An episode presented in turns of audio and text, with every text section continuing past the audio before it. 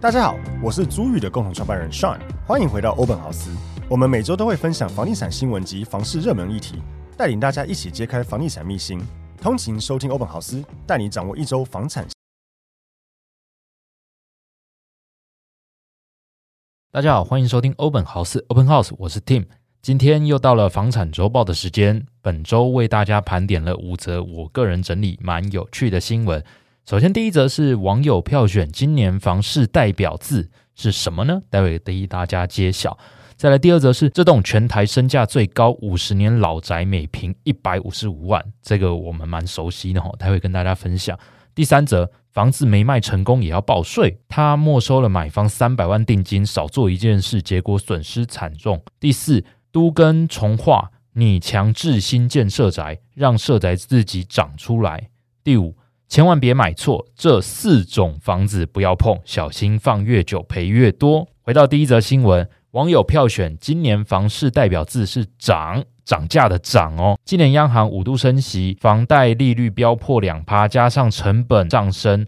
使涨成为年度关键字。虽然上半年的房市成交量下滑，但是下半年政府又推出新青年安心成家购屋贷款，使房市回升，呈现先冷后热、价稳量回的状况。展望二零二四年，美国通膨压力减缓了之后，预计联准会会降息，使国内股市和内需有所提振。明年第一季可能延续今年下半年的买气。然而，由于国际经济局势不稳，多数买方仍持保留观望的态度，房市呈现以自住长期持有为主。这则新闻我觉得算是蛮切合这一整年的房市状况，因为年初的时候大家都觉得这个呃平均地权条例上路对于房市会是一个重击，但实务上呢，虽然有所影响，但买方还是持续有在进场，而且就我们对于市场上一些比较熟悉的学长姐跟我们反馈，还是有一些比较少释出的案件，在今年还是持续有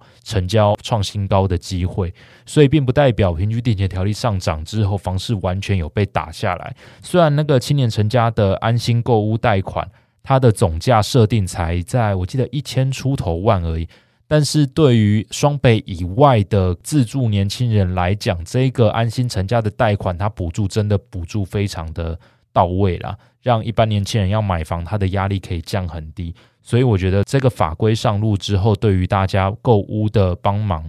有实质上的帮助，所以量有提升是应该的。那房市的状况，他下的总结是接下来会是审慎的乐观。我觉得确实，因为以不动产来说，除非真的台湾像美国，你一直升息，一直升息，利率飙到四趴五趴左右，那对房市才比较会有毁灭性的打击。但是因为台湾的房市，不管是政府、民间啊，一切的经济基础，大部分都建立在不动产上。所以台湾的房价，你说真的升息要涨到像国外这个样子，我觉得不太可能。那以此作为基础下，确实是审慎的乐观看待来年的房市，对大家来说是一个比较好的心态。再来第二则新闻，这栋全台身价最高的老屋，每坪一百五十五万哦。这栋大楼是位于金华中的金华仁爱圆环旁边一个仁爱路四段。华美联合大厦日前有两笔交易，每平都突破一百五十五万。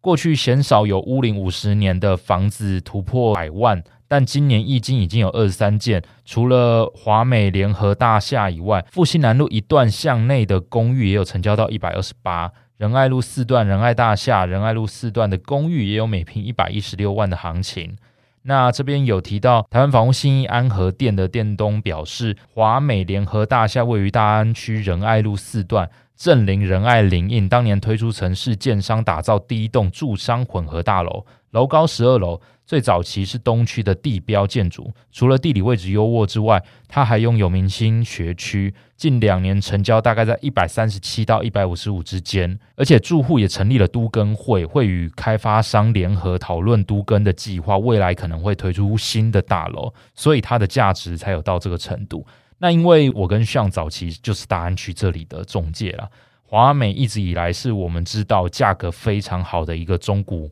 民宅。那为什么它好？有几个条件哦。除了这个新闻上写到的之外，再跟大家分享。第一，它地点真的非常好，这刚刚讲过了。而且而且，它的重点是它蛮多小平数的案件，在这个区域里面，小平数的案件原本就不多了，因为大安区这是早期发展的区域，大部分都盖大平数，所以华美算是少数这附近有小平数案子的老房子，而且它都有面到仁爱林荫这一端的房子，视野是真的不错。那再来第二个非常大的重点是华美没有公社。我印象中华美是完全没有公社，你买到几平，室内就是几平，所以这也是为什么它有办法价格涨到这个程度的原因呐、它完全没有公社，就真的是一平得一平。那对于买房子的人来讲，虽然你的平单比较高，但是你确实是买到实实在在的室内空间，是以现在市场上的案子来说非常难得的一个建案。那我再延伸跟大家讲一下，以华美来说，它就是一个完全没有公设的案子。但各位如果要买一些社区，也要特别去了解一下。一般除了集合式住宅比较新的一些房子，现在公设都二三十趴之外，有一些房子它的公设也会比较高。举例来说，一样在信义路四段有一个叫信义新城早期的军宅，它的公设比我记得也三十几趴吧，非常的高。那为什么老旧的房子，应该说比较早期的这个社区啊，它的公设比还是会到这么高呢？原因是因为以信义新城来讲，它的车位是算在公社内的。一般来说，车位应该会是在独立的小公，它会有车位的编号。但以新一新城来讲，它完全就是一个大的公社，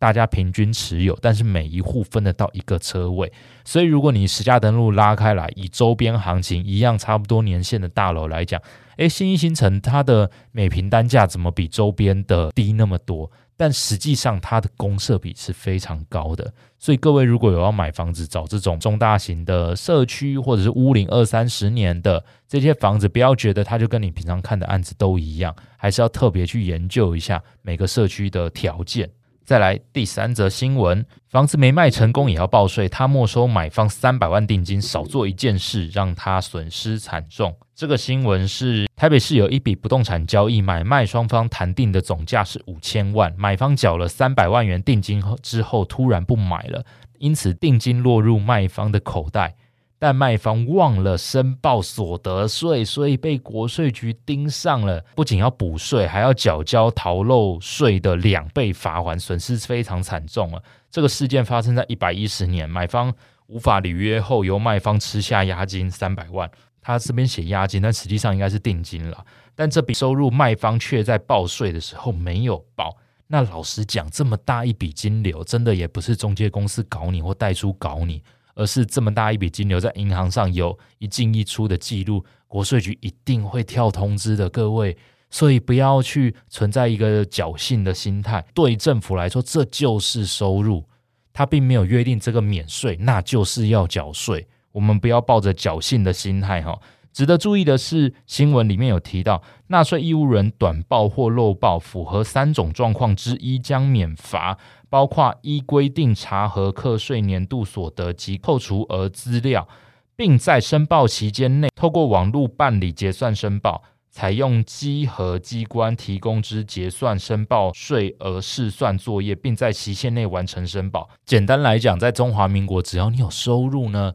不是政府明定免税的内容，那你就是要缴税。我讲一个极端一点的案子，我本人很爱诶、打电动哈，但是我买的游戏片玩完之后。都还是会拿到电玩店去卖掉。我连卖游戏片的这个收入，商家都要我写劳保单了，更何况是这种三百万的收入，绝对不要存在侥幸的心态。这个补税很痛啊，明明是赚了一个三百万，然后忽然又要被追税之外，还要缴罚金，完全没有必要。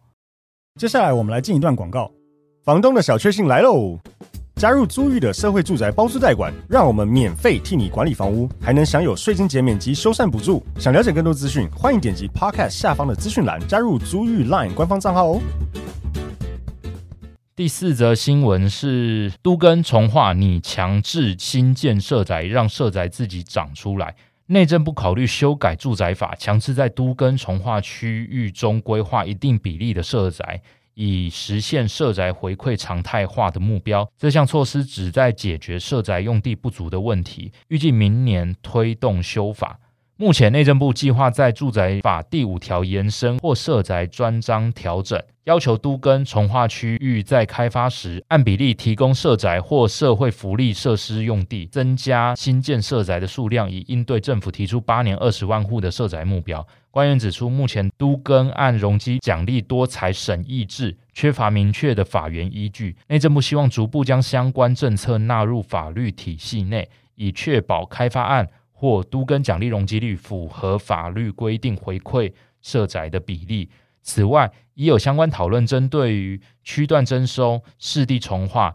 将这些大面积重新开发的土地纳入社宅用地计划。然而，在都跟奖励容积回馈方面，地方政府有意采取此举，但需细部讨论。我觉得这是一个蛮大的一个变动哦。如果真的能够修法成立，不管明年是谁上台，这都是一个促进台湾房市蛮好的一个政策。因为让社宅不只是政府来盖，而是透过一些奖励容积，建商或者是地主们，他们也愿意试出一部分的房子作为社宅，那他可以换到他应得的利润。那对于政府来说，不用自己出钱，却有更多的社宅可以提供市场去做媒合，这绝对对大家来讲都是双赢的结果。希望这个法案真的能够有效的去推行，并且达到我们梦想中大家都有合适的居住地的这个目标。再来第五则新闻是：千万别买错这四种房子，不要碰，小心放越久赔越多。雅虎房产周报询问乐居创办人李一农分享经验。提醒买房不想吃亏的话，以下四种房子不要碰。第一是公寓四五楼，因为台湾的人口老化年严重嘛，年纪大了出入会不方便。公寓二三楼差不多是年轻人能接受的极限，四五楼真的接下来越来越高龄化，会越来越难去卖动。再来第二，高公设比或需公设高的大楼。近年新建案的公设比动辄三四十趴，民众花千万买建商总平数灌水的房子，不仅被当冤大头，而且使用空间大幅缩小，未来实施实坪制冲击会很大。第三，地上权的住宅，台湾房价不断创新高，地上权住宅比一般的房子便宜三十到三十五趴，对买家来说可以大幅减轻买房负担，但地上权的住宅。价值不如一般住宅，随着使用期限内越来越短，房价只会越来越低，转手的难易度也会提高。值得注意的是，地上权没有权状，名义上不用缴地价税，却要缴纳比地价税高二十五倍的地租，不必缴土地增值税，看起来像是赚到了，但实际获利要并入综所税，最高税额四十五趴，所以魔鬼藏在细节里。第四，地段不佳的房子。买房子选择地区最重要，因此地段好，保值增幅空间大，价格不易下跌，脱手转卖也相对容易。以上四点，我觉得讲的大部分都没有错啦，尤其是第一点的公寓四五楼，这确实是会越来越难买。那现在如果进场要买公寓四五楼的话，我会建议大家明确的那个价差是你能接受的，你再买。那不然的话，真的暂时不要考虑，除非你有本事跟大楼同栋住户都沟通，我们来装电梯。但装电梯，你要确定这一栋公寓它的一楼的那个区域空间是有足够新增一支电梯的，不然你要新增电梯，也不是你想装就可以装，这部分也是个大问题。那我额外补充一点，我觉得公寓还有一个状况是，不要买公寓频数太大的案子。因为总价会过高，总价过高，未来你要跑就不好跑，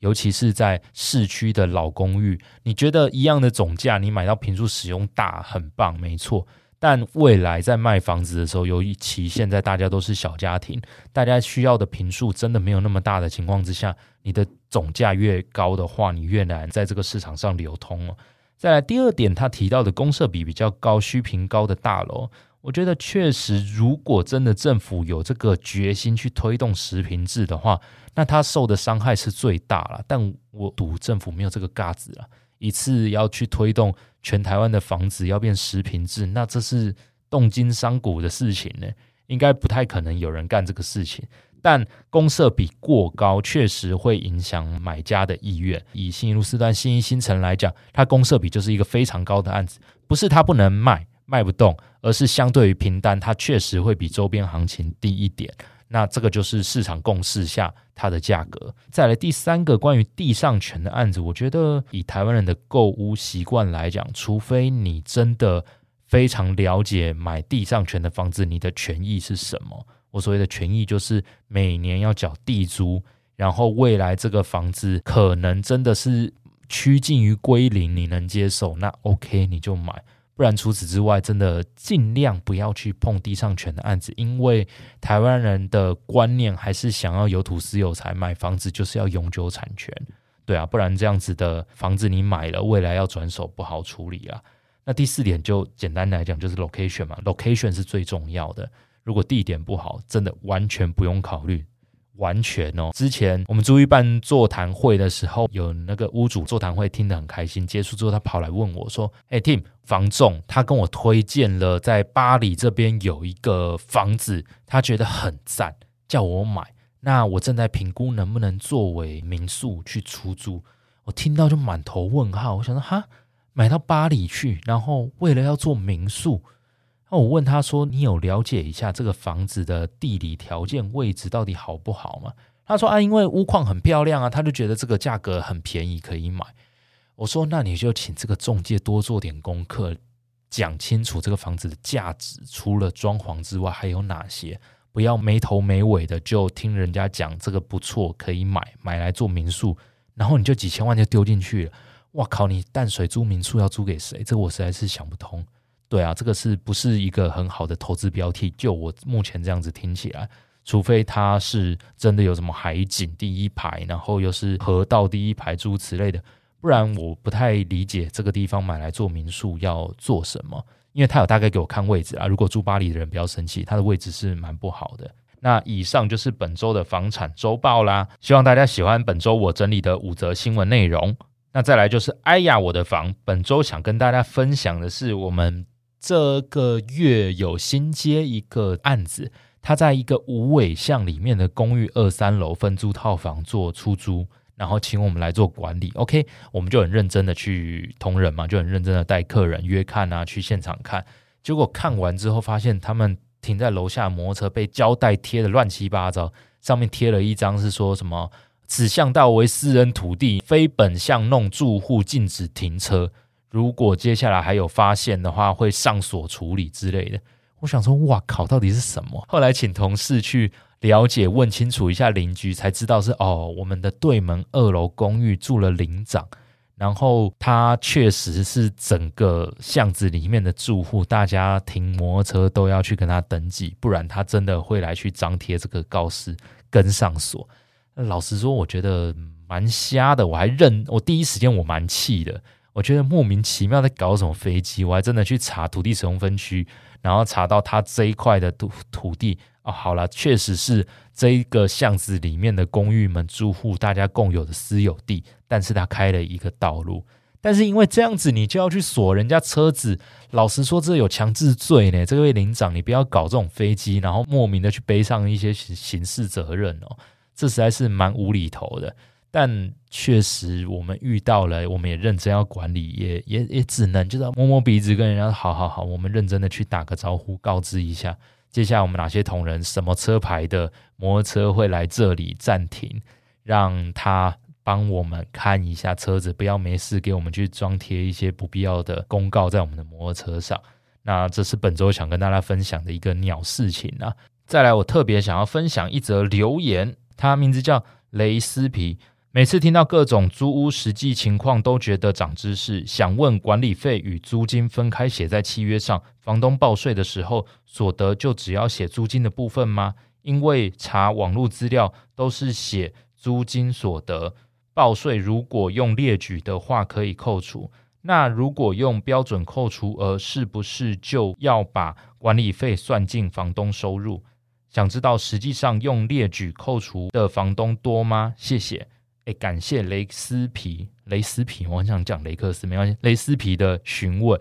那关于这一则问题呢，我其实之前有讲过哦，确实常常会有屋主出租的时候写两万块含管，但房客真的报税，你会被认列的，真的是两万啦。假设管理费是两千块，你实际租金收入是一万八。那你还要去跟政府列举，如果没列举到的话，除非你要提出证明，跟他说两万里面有两千块是管理费，实际我的租金收入只有一万八，你要跟国税局列举才可以。那与其这么麻烦，你真的就一万八跟两千分开来写，约定房客固定转两万给你，绝对是这样子去写你的租赁合约才是对的选择。所谓的标准扣除的四十三趴，我们常常遇到一个问题，这个也跟大家分享一下。常常有屋主问我们说：“哎，那你们租预收的管理费是不是四十三趴扣完之外，我可以再扣？”并没有哦，各位。所谓的四十三趴标准扣除额，就是他给你一个范围，就是四十三趴了。如果你现在要从代管费或者是管理费这些其他费用去跟政府列举的话，请你逐项列举，你要列举有办法超过四十三趴以上，他才会让你用逐项去审核哦。不是你列举出来的成本是在四十三趴往上加的，没有这么好康的事情。所以希望我这样子回答对你有所帮助。那如果各位有一样相关的问题，也可以到 Apple Podcast 的留言区给我们一些评论，不管是不是五星好评，我们都会很认真的看你的评论。那也希望大家持续关注我们欧本豪斯的社群，我们有脸书、IG、YouTube，搜寻欧本豪斯 Open House。那各位如果有包租代管的相关需求，也可以询问我们，加入我们的 LINE 官方账号。我们现在有一个 LINE 的社群，是专门 for 欧本豪斯听众，目前大概两百多人。那各位在里面讨论的也非常踊跃。如果有兴趣，可以在资讯栏找到连结哦。那本集的节目就到这边，谢谢大家，拜拜。